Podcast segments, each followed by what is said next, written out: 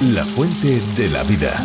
Un viaje a través de los siglos y la historia de la humanidad.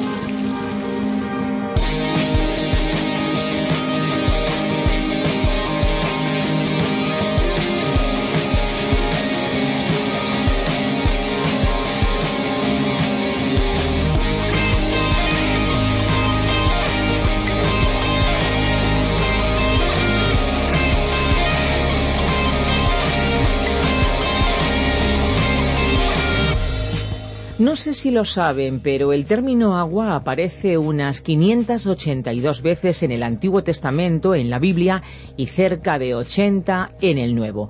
Pero no se agota ahí el vocabulario referente al agua. Tenemos en la Biblia toda una constelación de términos en torno a este tema. Por ejemplo, la palabra mar es de las más frecuentes, unas 395 veces en hebreo y 92 en griego.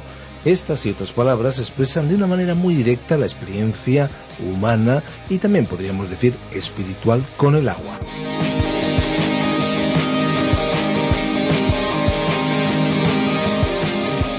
Qué bueno es estar delante de estos micrófonos para darles la bienvenida a este programa especial, un espacio diferente a cualquier otra alternativa que se pueda encontrar en las ondas y en la web. Esto es La Fuente de la Vida. ¿Qué tal amigos? ¿Cómo se encuentran?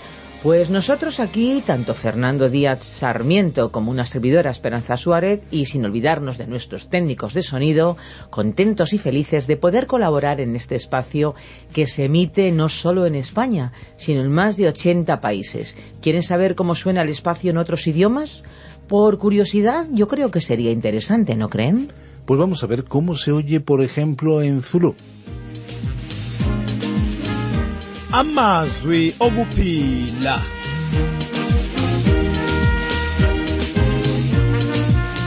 Yebo umbhalo wesihlabelelo uthi uNkulunkulu wathumela izwi lakhe wabaphilisa abantu bakhe ngalo. Lezi ke mntakababa zifundo zeBhayibheli ozethulelwa ngabakwa Trans World Radio.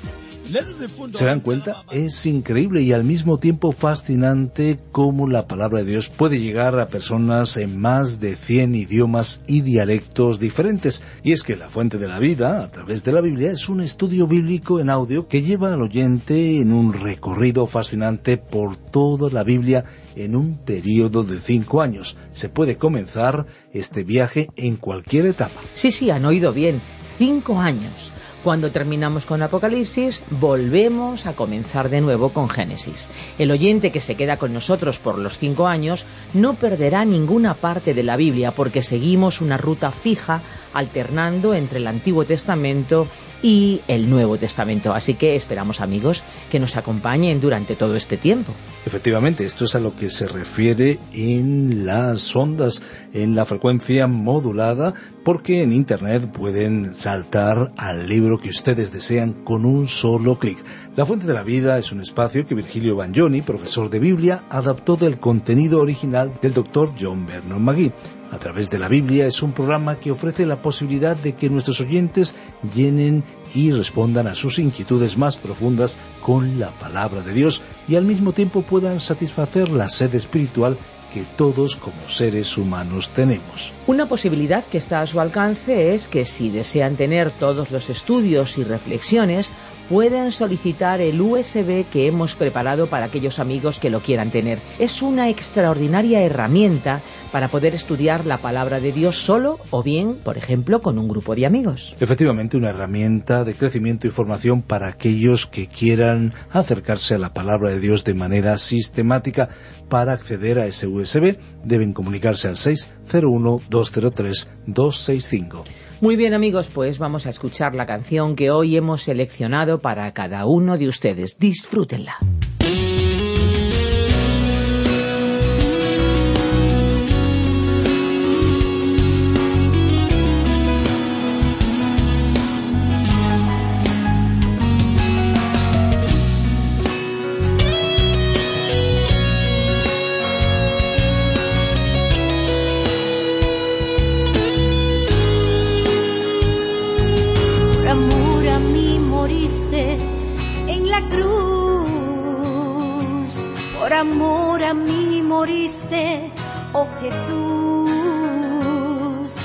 Amor a mí sufriste en esa cruz.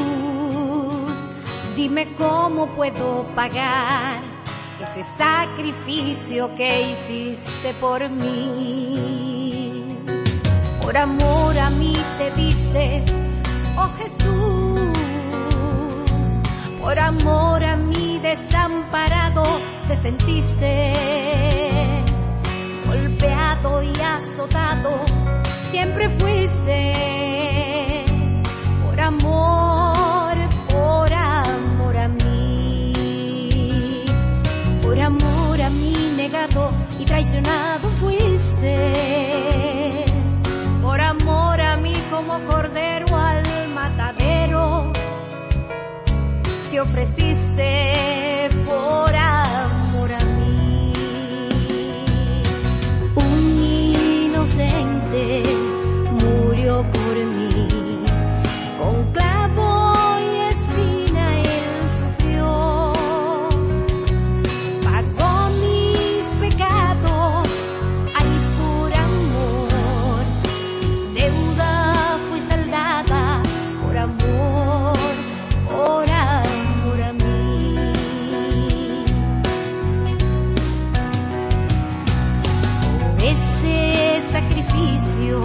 ya puedo entrar.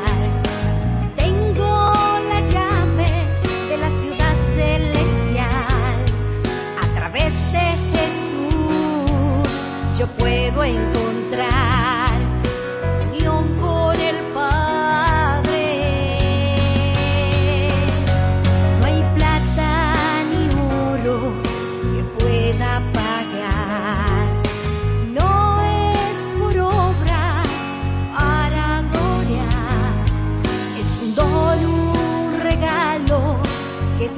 nos mandó.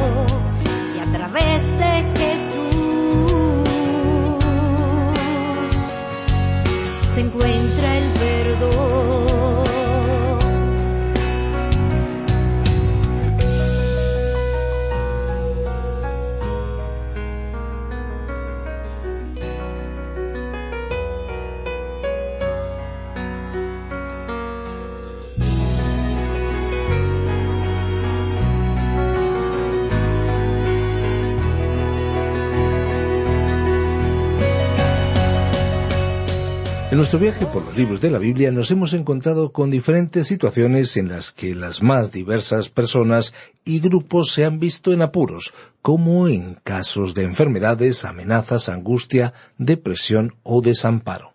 Pero en todas ellas lo que más se destaca no es la adversidad, sino aquel que interviene en los tiempos difíciles y cambia circunstancias y corazones.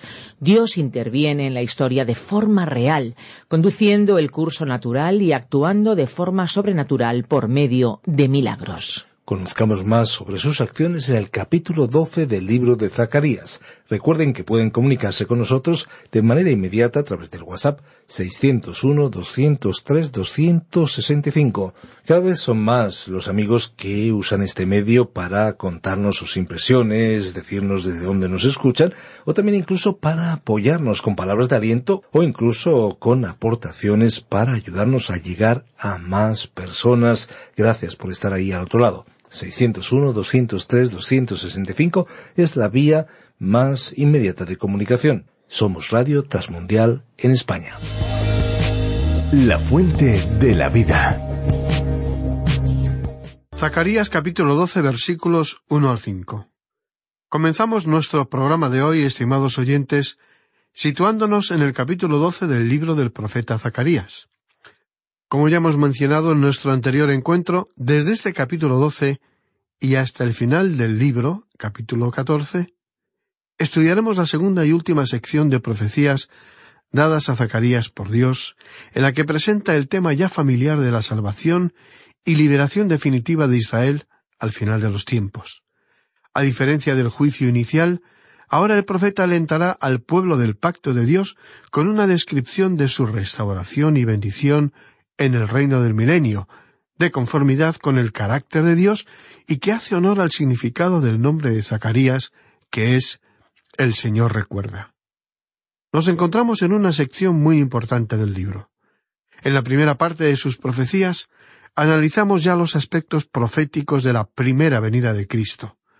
Ahora y hasta el final del libro valoraremos los aspectos proféticos relativos a la segunda venida de Cristo. En el capítulo doce nos encontramos con el último sitio a la ciudad de Jerusalén, así como el levantamiento del mismo. La razón por la cual esta sección resulta tan importante se debe a que nos ayuda a ubicar estas profecías dentro de un proceso o calendario temporal de sucesos. Zacarías nos está presentando un programa bastante detallado a lo largo de este capítulo. En el capítulo anterior, el once, el profeta manifestó que el verdadero pastor es aquel que entrega su vida por las ovejas, y el que las cuida, las alimenta, las resguarda. Este pastor, el verdadero pastor, fue sin embargo rechazado y vendido por treinta piezas de plata. Qué cantidad más mísera, ¿verdad? El importe que se pagaba en esa época por un esclavo tullido o que sufría algún defecto. Nuestra salvación, la salvación de nuestra alma, la vida eterna, el perdón de nuestros pecados, rebeliones, errores y omisiones, en cambio, no fue comprada con oro o plata, sino con la preciosa sangre de Cristo, el unigénito Hijo de Dios que murió por amor para pagar esa deuda que cada uno teníamos con la justicia de Dios. A continuación, el profeta Zacarías nos presentó una figura opuesta y mucho más siniestra, el pastor necio, el cual muchos estudiosos de la Biblia han identificado como el anticristo, ese personaje que se ganará la simpatía y el apoyo de todas las naciones, que prometerá paz, armonía y estabilidad, pero que una vez ganado el poder absoluto sobre la tierra, lo empleará para sus propios fines y anulando toda libertad perseguirá a todo aquel que no le rinda pleitesía y obediencia ciega.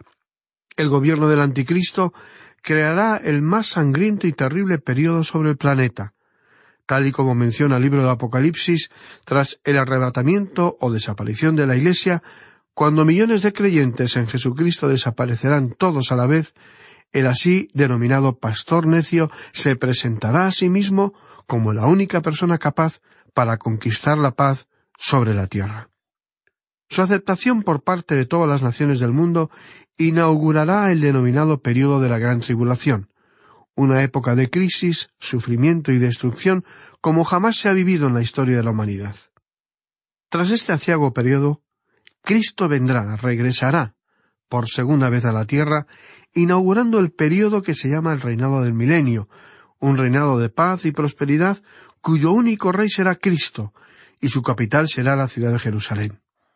Y en esta sección veremos cómo se nos menciona que esta ciudad amada por Dios será atacada por el anticristo, pero que milagrosamente también será preservada por él. Tenemos aquí, por tanto, la gran tribulación y el sitio a la ciudad de Jerusalén. Fue ese tiempo que Jeremías llamó el tiempo de angustia para Jacob. El profeta Daniel escribió sobre este tema en el capítulo doce de su libro. Si lo desea, le invitamos a leer la referencia anterior a Jeremías en el capítulo treinta de su libro versículos cinco al siete. En el libro de Daniel, en su capítulo doce y versículo uno, leemos lo siguiente. Y será tiempo de angustia cual nunca fue desde que hubo gente hasta entonces. Y el Señor Jesucristo en el Evangelio según San Mateo, capítulo veinticuatro y versículos veintiuno y veintidós, dijo, Porque habrá entonces gran tribulación cual no la ha habido desde el principio del mundo hasta ahora, ni la habrá y si aquellos días no fuesen acortados, nadie será salvo. Vayamos ahora al comienzo de este capítulo doce de Zacarías, que dice así. Profecía de la palabra del Señor acerca de Israel. El Señor, que extiende los cielos y funda la tierra y forma el espíritu del hombre dentro de él, ha dicho. Como podemos observar, la profecía describía un asedio futuro en contra de la nación, lo cual indica que tendría lugar una devastación considerable antes de que hubiera arrepentimiento y conversión en Israel. El mismo Dios que llevó a cabo la obra de la creación ejecutará hasta sus últimas consecuencias la obra de la consumación contenida en esta profecía. Analicemos ahora las primeras y tan significativas palabras de este versículo. Profecía de la palabra del Señor acerca de Israel. Es una profecía de juicio, y su autor, Zacarías, dice aquí, es el mismo Señor. Él es quien lo ha dicho, y lo expresa de hecho de una manera que podríamos calificar de bastante dura y contundente. Tengamos además en cuenta que Él, el Señor, no ha concluido su obra. Él dijo que extiende a los cielos y funda la tierra y forma el espíritu del hombre dentro de él. Aquí tenemos tres grandes declaraciones.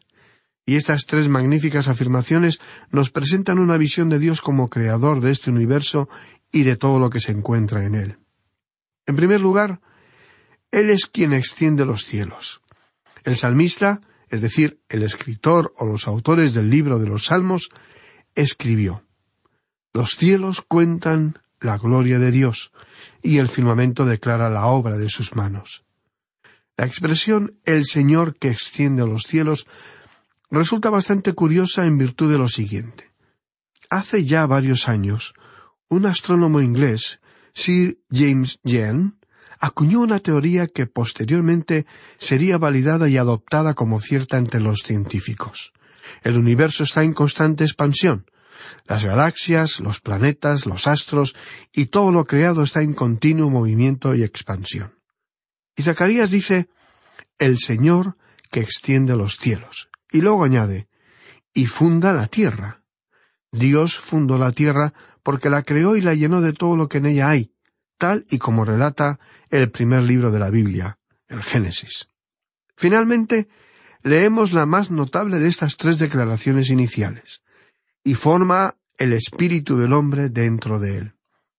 El hombre es superior a cualquier otra cosa creada, no sólo por su inteligencia, sino también porque Dios nos diseñó para contener su espíritu a contrario de lo que opinan los denominados deístas, es decir, aquellos que opinan que hay un Dios, pero no el que relata la Biblia, sino un Dios sin nombre y que está en todo y en todos. Al contrario de estos, hay aquellos que opinan que este Dios actuó como una especie de relojero, que dio cuerda al universo y luego se desentendió de él, pero aquí Zacarías nos revela, con pocas palabras, la grandiosidad absoluta de un Dios creador que no se desentendió de su obra, sino que sigue actuando y continúa interesado en su creación. Encontramos entonces que Dios está obrando en una forma activa y positiva en el universo. Y Él es el que ha formado el espíritu dentro del hombre. Él es nuestro Dios, omnipotente, todopoderoso, omnisciente. Él es sabiduría y conocimiento.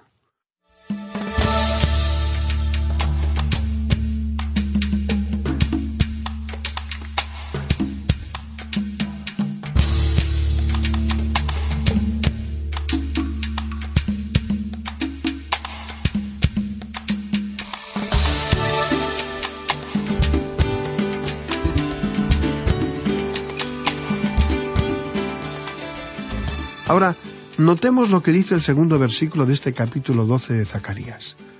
He aquí yo pongo a Jerusalén por copa que hará temblar a todos los pueblos de alrededor contra Judá, en el sitio contra Jerusalén.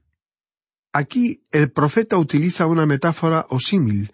La ciudad de Jerusalén se nos representa como una inmensa copa o cáliz del que beberán las naciones sólo para terminar ebrias e impotentes del juicio divino al final de la semana número setenta mencionada por el profeta Daniel, cuando sucederá la gran batalla de Armagedón, cuando todas las naciones se reúnan para atacar a Jerusalén.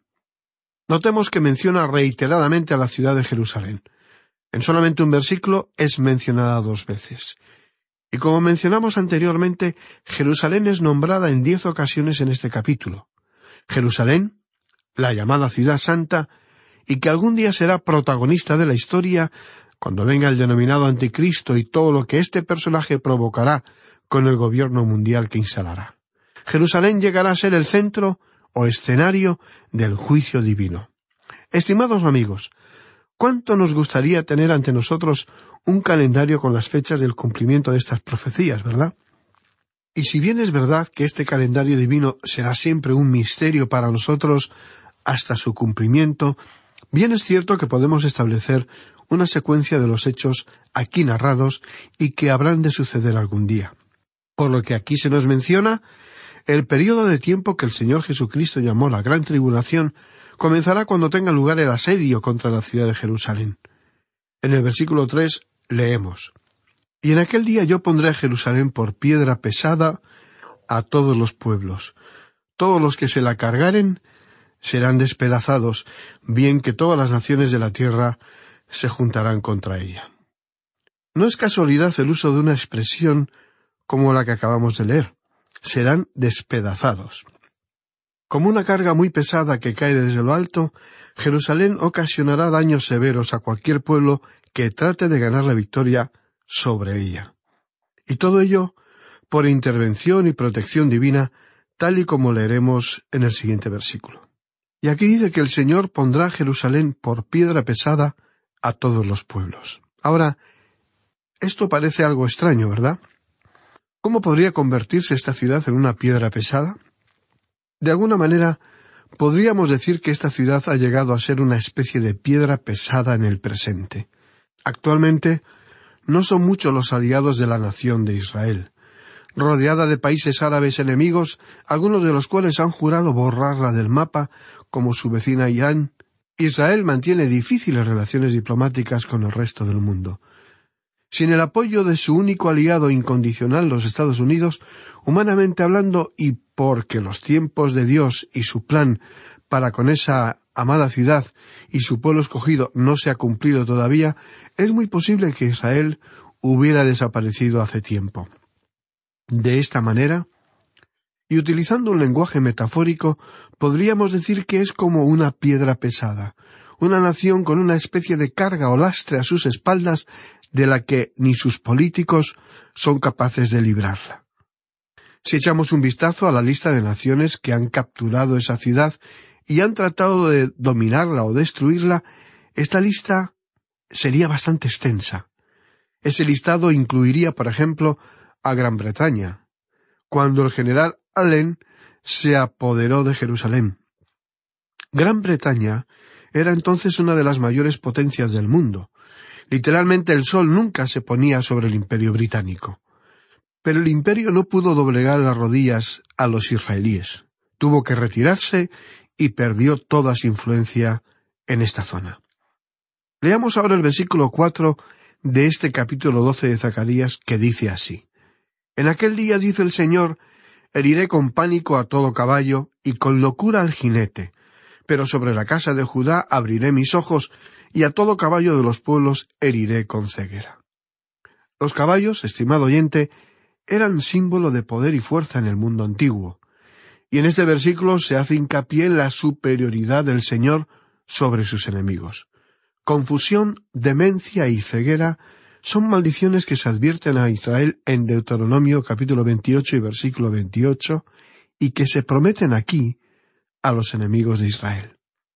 Dios promete aquí que cuando el enemigo caiga sobre ellos, les librará. En el versículo cinco leemos Y los capitanes de Judá dirán en su corazón Tienen fuerza los habitantes de Jerusalén en el Señor de los ejércitos, su Dios. La ciudad de Jerusalén en aquel día llegará a ser un refugio para el pueblo de Dios en la tierra.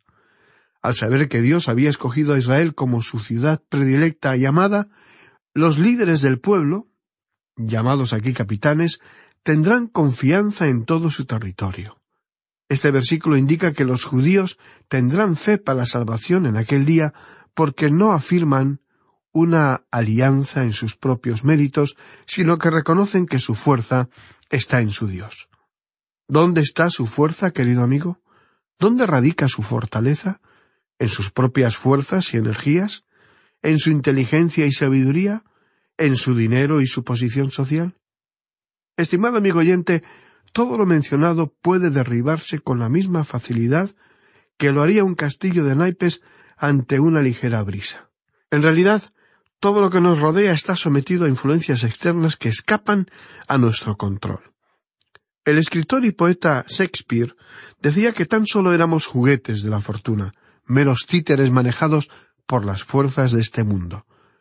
No estamos completamente de acuerdo con esta afirmación, aunque sí tenemos que admitir que toda persona que no reconoce a Dios como su Creador y Padre eterno, que no conoce ni ha aceptado a Jesucristo como su Salvador y Señor, y toda persona que no sabe que el Espíritu de Dios puede y quiere guiar nuestra frágil barca al puerto seguro, que es nuestra eternidad con Dios, esa persona sí puede pensar que su vida no tiene mayor trascendencia. Por ello, amigo, de nuevo le preguntamos en quién radica su fuerza. ¿Puede estar completamente seguro que ésta no le fallará? ¿Que la salud no le abandonará? ¿Que el dinero siempre estará ahí y que el amor siempre le será recíproco? Hoy le invitamos, estimado amigo, a basar su vida en alguien mucho mayor y más fuerte que usted. Es alguien que no está sujeto a las fluctuaciones de este mundo, alguien que no se irá de su lado, sino que siempre estará contigo.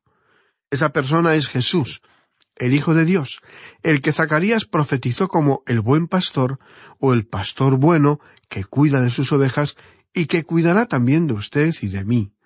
Solo tiene que tener fe en él y aceptar que le amó tanto que se hizo hombre con el único fin de morir por usted en una cruz. Sin este sacrificio, usted hubiera muerto algún día eternamente.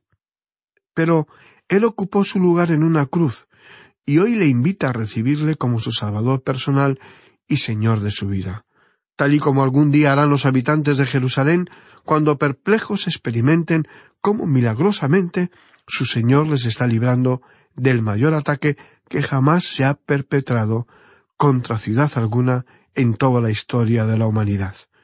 Nos referimos a la batalla última y definitiva, la terrible batalla de Armagedón que estudiaremos próximamente. Bien, amigo oyente, vamos a detener por hoy nuestro estudio aquí para retomarlo en nuestro próximo programa.